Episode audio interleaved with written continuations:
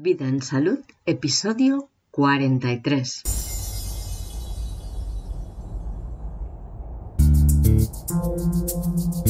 ¿Cómo actúan en tu cuerpo los medicamentos?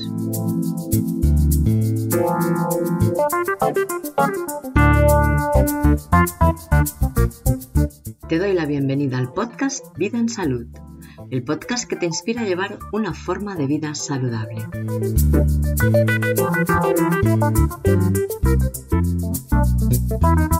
Esta propuesta es mi iniciativa y yo soy Diana Valeria. En este podcast nos proponemos aumentar la conciencia de que la salud es una responsabilidad personal, porque únicamente tú eres responsable de tu salud.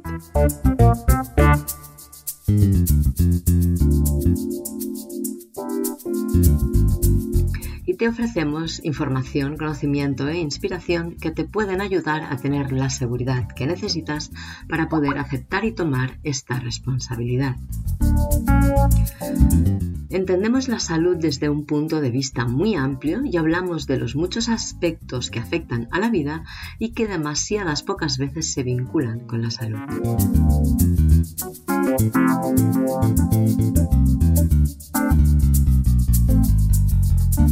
Hoy te presento una charla que grabamos este invierno con Teresa Morera, ex farmacéutica.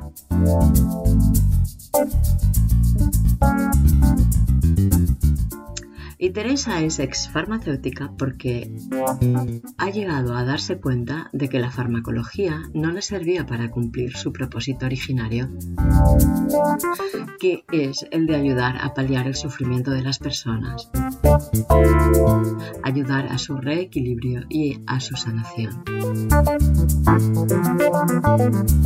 Hoy Teresa nos va a explicar cómo se interrelaciona un fármaco con los procesos naturales de nuestro organismo.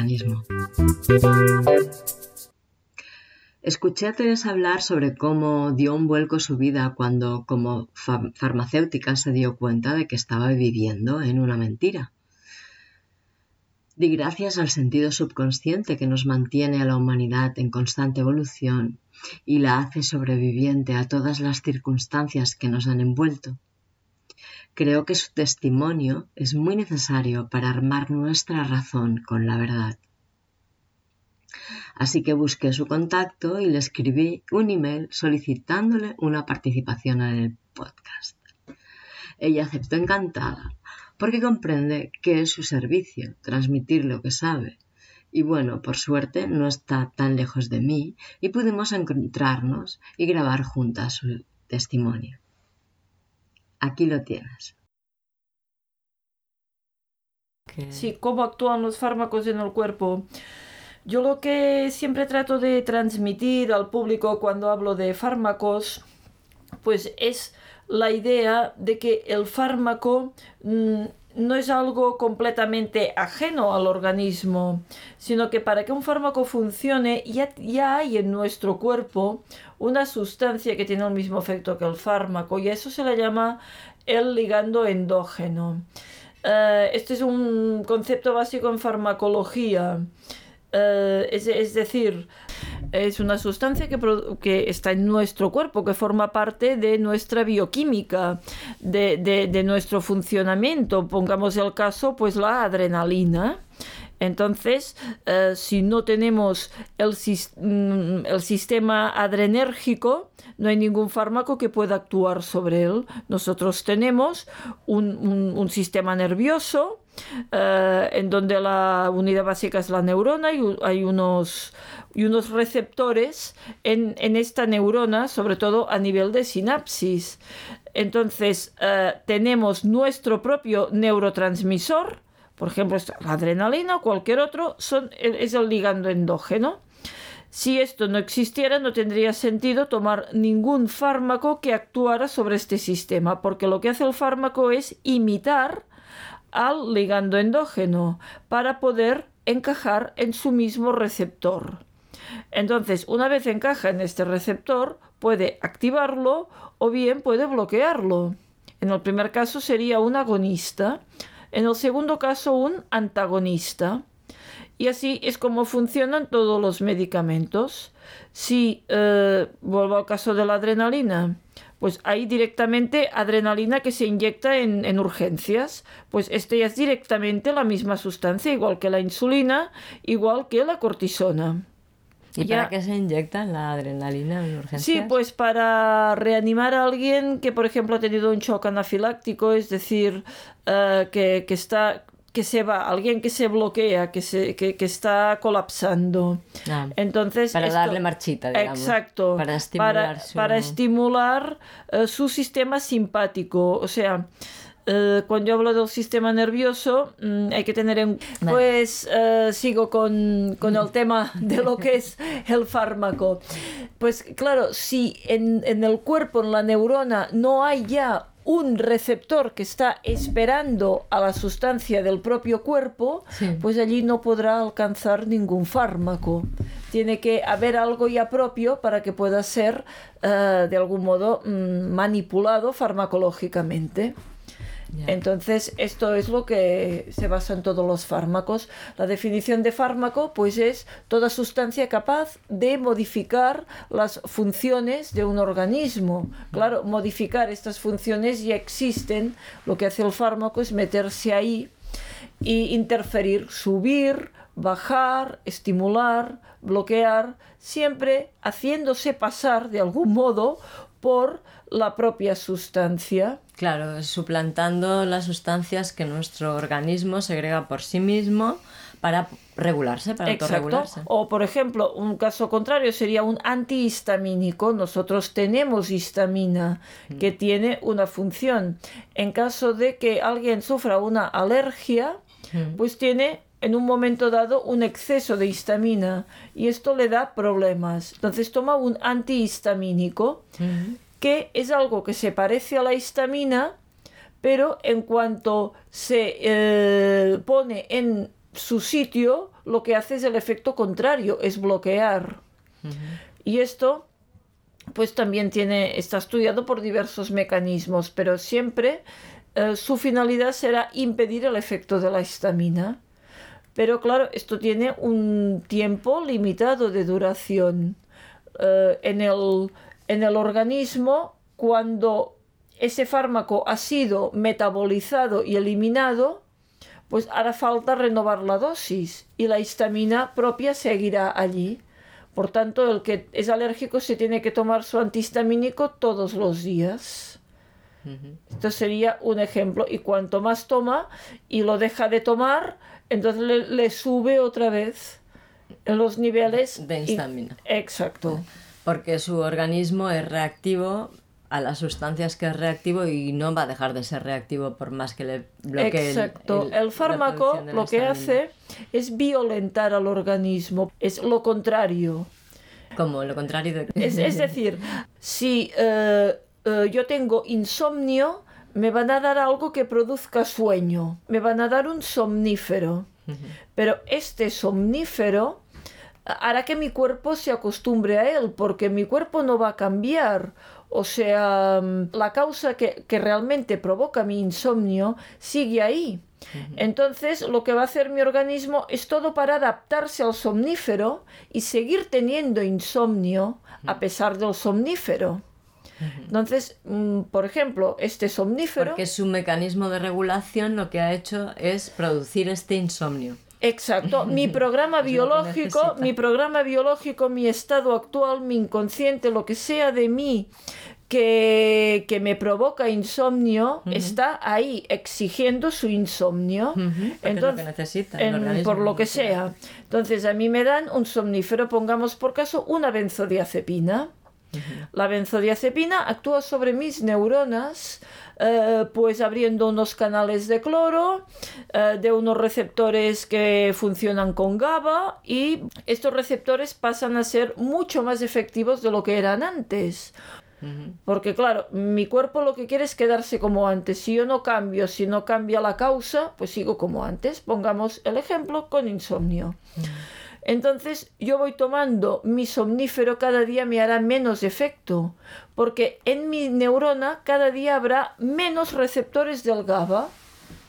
porque los que tienen... El GABA es... Eh, el GABA es un neurotransmisor que es eh, somnífero, es el somnífero natural, es relajante.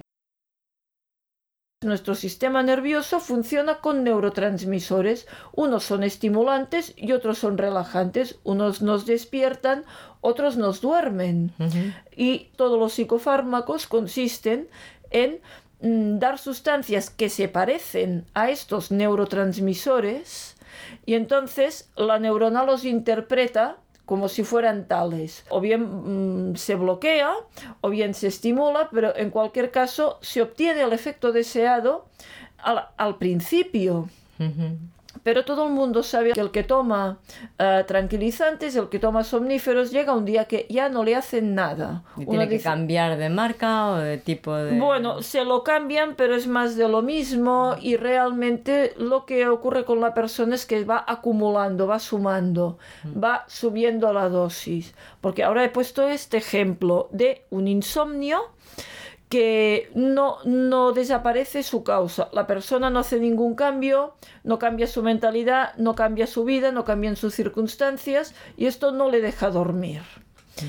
Si no cambia esto, pues bueno, va tomando pastillas. Estas pastillas le irán dejando de hacer efecto con el, con el tiempo. Llegará un día que si deja de tomar la pastilla, pues puede tener una crisis mm, epiléptica incluso, porque ya sus neuronas han ido mm, cambiando, han ido modificando su parque de receptores, por decir de algún modo, y eso hace que la transmisión sea mucho más lenta. Lo que sido el potencial de acción. Entonces te, lleva a un estado de letargo. Claro, baja el voltaje, literalmente baja el voltaje, porque hay un potencial que se mide en milivoltios y lo, lo cambia. Entonces, literalmente baja el voltaje y claro, la persona se tranquiliza, se va a la angustia, puede dormir y tal. Mm. Esto, hablo de estos medicamentos porque son de los más consumidos. Eh, casi todo el mundo toma diazepam o tranquimacin, orfidal. Estoy hablando de estos, que son muy populares, mm. muy conocidos. Entonces, si llevas, si tienes una temporada muy larga, digamos años mm. que estás tomando uno se quedan enganchados. Mm. Esto crea adicción.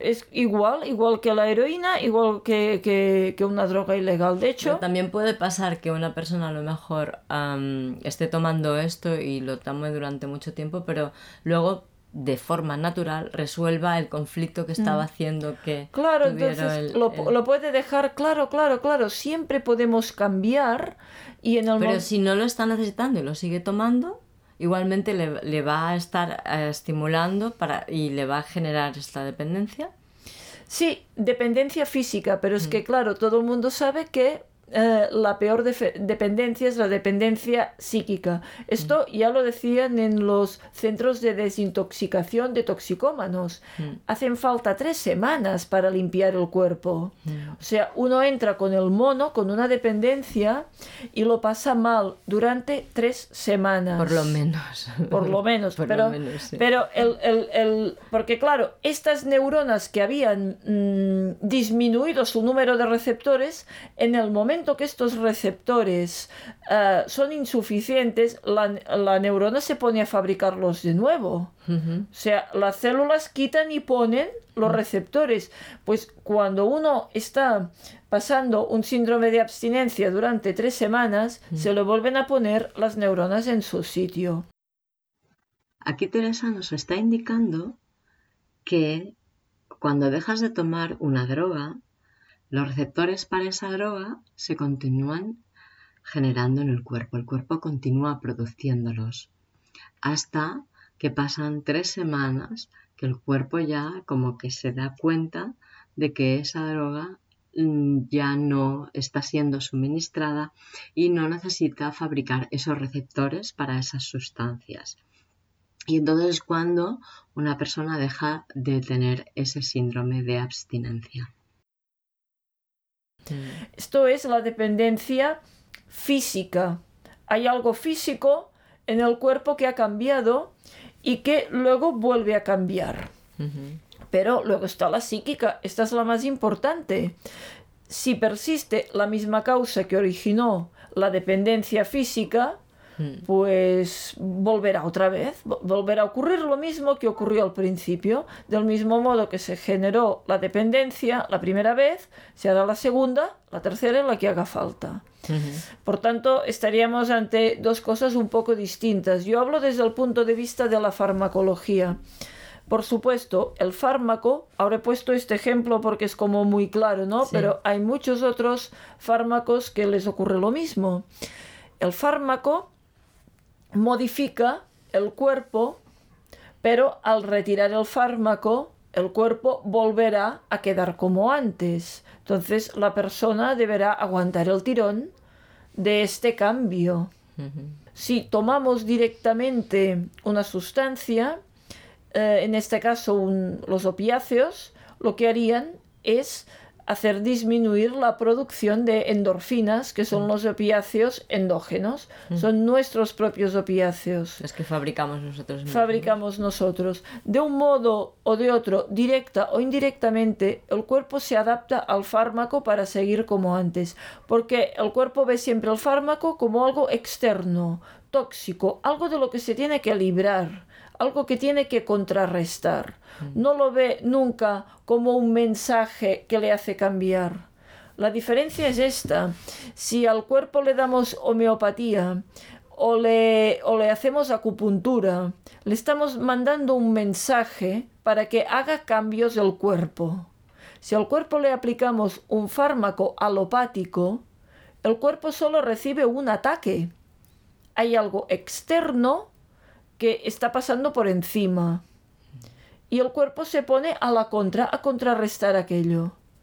Esta es la diferencia. Porque es como un impostor el fármaco, de, alguna manera. Totalmente, exacto. Este sería el término. Es un impostor.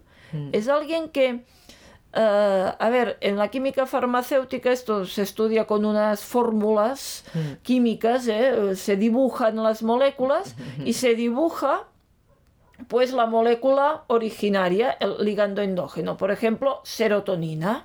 Ahora me viene a la cabeza, ponemos la molécula de serotonina y luego vemos aquellos fármacos que actúan sobre los receptores de la serotonina y vemos que se parecen a la serotonina, por eso el receptor los confunde y los incorpora. Claro. Y entonces, al ponerse el fármaco en el lugar donde tendría que ir la serotonina, pues ahí hace algo distinto. Claro, porque no es serotonina exactamente. hace una cosa distinta y ahí está el efecto. O sea, la farmacología es esto, es, es, es como, un, como infiltrar al organismo, meter un, un, impostor, suplantar la identidad de, de, alguien que estaba ahí y va al fármaco y ocupa su lugar. Sí, sí, sí. es esto lo que hacen los fármacos. Y bueno, y en realidad como nunca se han estudiado desde, esta, desde, desde este prisma, no se sabe realmente qué está pasando, qué están sí, están estudiados, pero desde un punto de vista mecanicista. Ya, pero no se han mirado como impostores en realidad, ¿no? Bueno, mm, sí, sí, sí, es que sí, es que funciona así. Claro, es, a ver, eh, la, medicina oficial, la farmacología, ve el cuerpo como una máquina. Entonces, esta máquina tiene unos mecanismos eh, que funcionan con unas piezas entonces todos son piezas de una maquinaria y, el, y, el, operador, eh, en este caso el médico, pues, pues dispone y empieza a hacer cambios. Dice, pues ahí quito esta y pongo esta otra para que vaya más despacio, para que vaya más deprisa.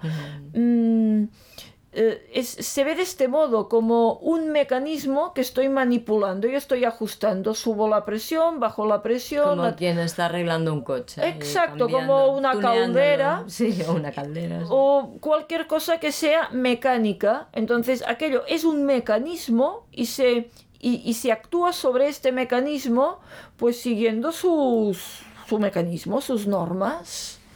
Ya, pero nosotros no somos calderas, no somos coches. Evidentemente. Somos algo que no es eso, no digo sin más o menos, ¿no? Ni mayor ni menor, ¿verdad?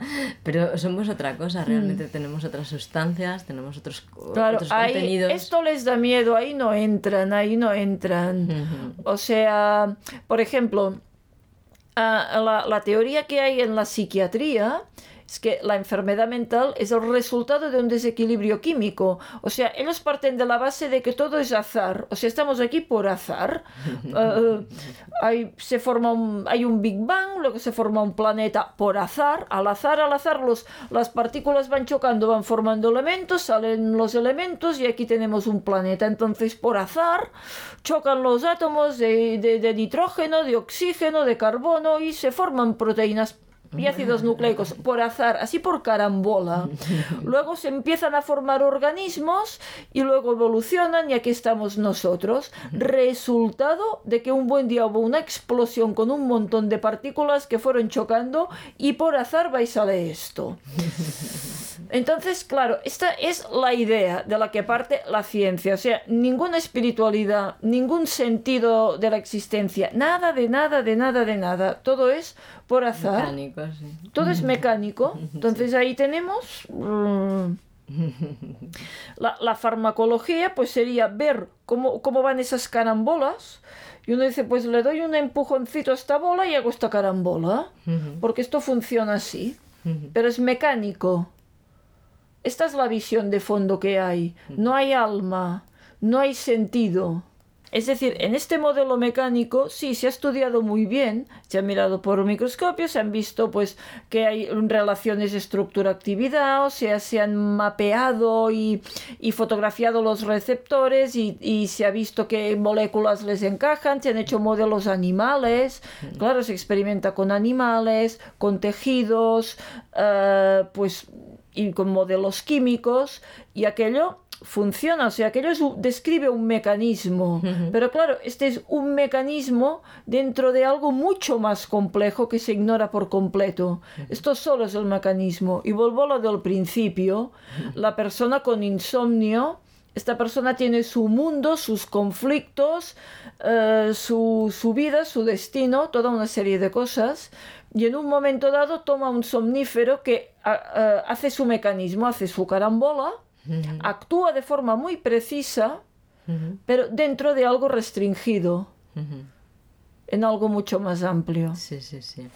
En una parte muy pequeña de algo que, que, que funciona más allá de todo esto, sí. Por supuesto. Claro, por esto cuando una persona cambia, cuando una persona realmente evoluciona, pone conciencia, entonces sí puede dejar sus fármacos, ya no le hacen falta. Le estarán pues dando molestias a nivel físico, esa adicción física necesitará su tiempo y su método de, quitarlos. Mm. Pero, hay que limpiar también el exceso de química inorgánica que ha puesto en su cuerpo también. Claro, claro, claro. Habrá, habrá más trabajo a que su organismo se recomponga, mm. pero ya esto será un hecho imparable. Sí. Porque tendemos al equilibrio siempre, ¿verdad? Claro, tendemos, tendemos al equilibrio.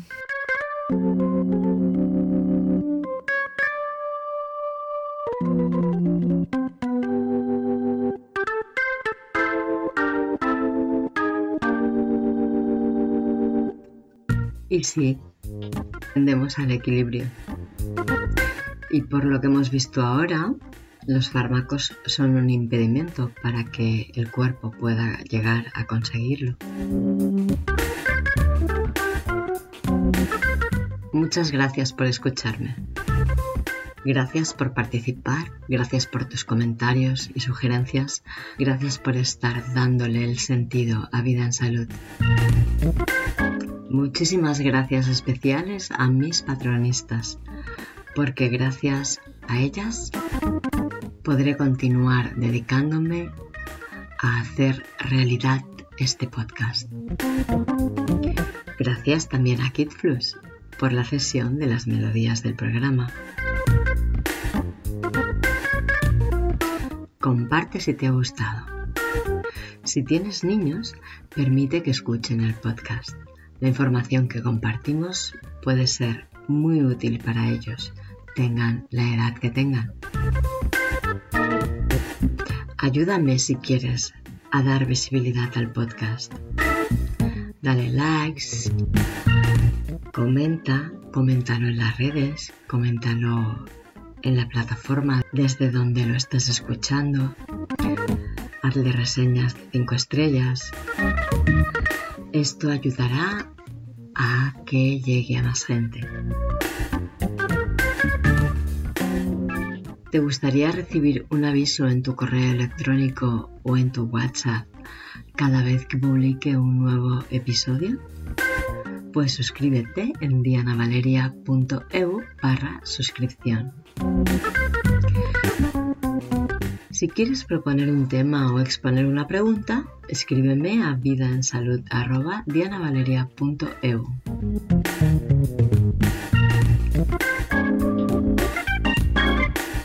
Si quieres apoyar al podcast tú también, puedes hacerte mecenas en patreon.com barra Diana Valeria, aportando una cantidad mensual del importe que quieras a partir de un euro.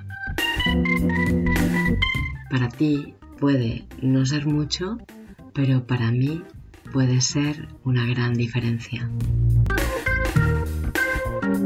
Ser patreonista también tiene recompensas. Consúltalas en patreon.com barra Diana Valeria.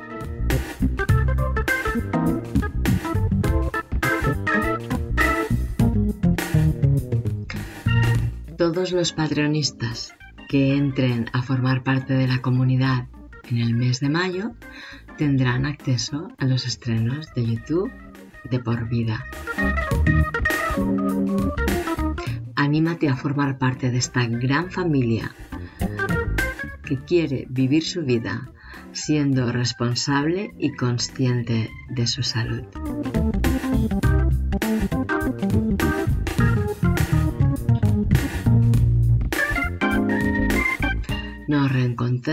nos reencontramos hablando con Irene Bueno sobre el ayuno intermitente y las dietas de depuración.